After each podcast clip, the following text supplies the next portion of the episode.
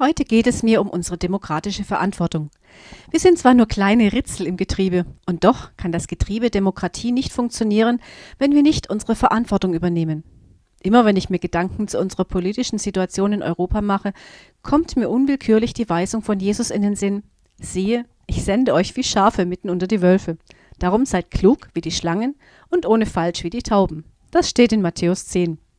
Und dieser Vers bringt mich zu einem anderen aus dem Alten Testament, dem siebten Kapitel des zweiten Buches der Chroniken.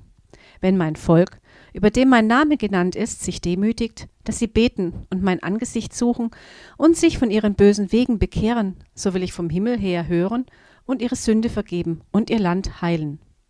So, hier fängt die Diskussion an. Wer meinen Podcast regelmäßig hört, weiß, dass für mich dieser Vers der Schlüssel zu einem veränderten Europa, zu einer veränderten Nation Deutschland ist. Wir leben in einer multikulturellen Gesellschaft, geistlich wie gesellschaftlich. Das lässt sich nicht mehr rückgängig machen.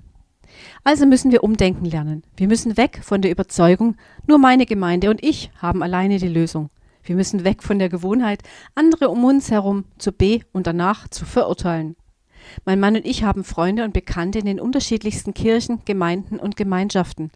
Wir sind immer bemüht, das Gemeinsame und nie die Unterschiede zu suchen.